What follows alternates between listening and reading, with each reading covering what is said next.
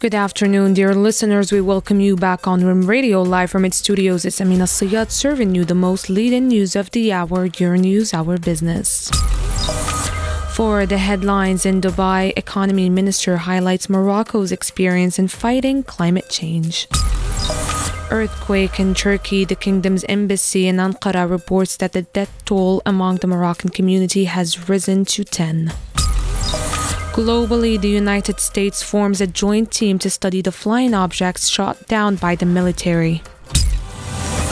And now we jump into details. Minister of Economy and Finance Nadia highlighted Sunday in Dubai Morocco's experience in reducing risks related to climate change during the seventh edition of the Arab Public Finance Forum under the theme Post COVID Financial Sustainability and the Arab World Challenges and Opportunities. More details with Miriam Ben Isa. Minister of Economy and Finance Nadia Fettah highlighted Sunday in Dubai Morocco's experience in reducing risks related to climate change during the seventh edition of the Arab Public Finance Forum under the theme Post COVID Financial Sustainability in the Arab World Challenges and Opportunities. The ministry said in a statement that in her presentation on climate risk management and opportunities, financial policies, and climate change, Nadia Fettah, who chaired the Moroccan delegation at the forum, reviewed Morocco's experience in the fight against climate change and the measures undertaken to mitigate the risks arising from it. The minister has reviewed the proactive strategies developed by the kingdom according to a vision based on the optimal use of available resources, stressing the importance of ambitious projects launched by Morocco under the enlightened leadership of His Majesty King Mohammed VI in the fields of renewable energy and water management. And following the earthquake, 10 deaths is the final toll left by the Turkish earthquake among members of the Moroccan community in Turkey. According to what was learned yesterday from the Embassy of the Kingdom of Morocco in Ankara, which indicated that four new deaths related to Moroccan women were recorded during this disaster, bringing the total number to 10. Equipment and Water Minister Nizar Baraka will be the guest next Wednesday, tomorrow, of MAP Forum to discuss the measures taken to counter water stress in addition to the issue's future prospects.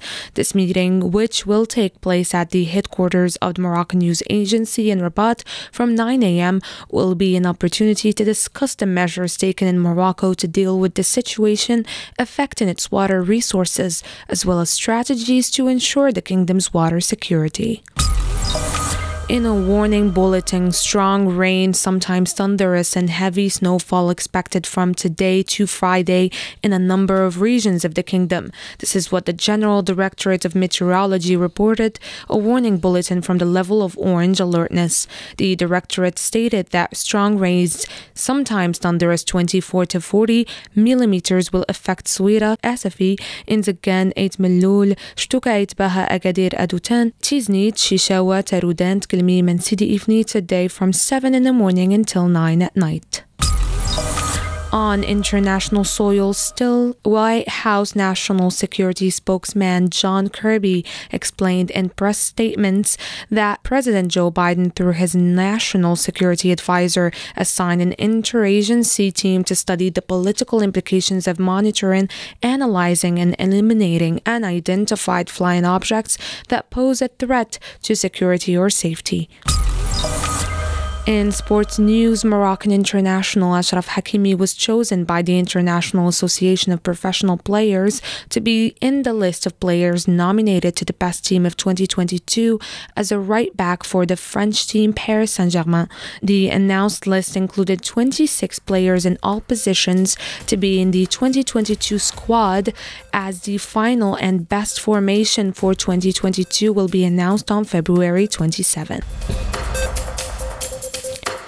With this news, we end our newscast. Stay tuned for more news coverage from Rim Radio Studios. See you again next time.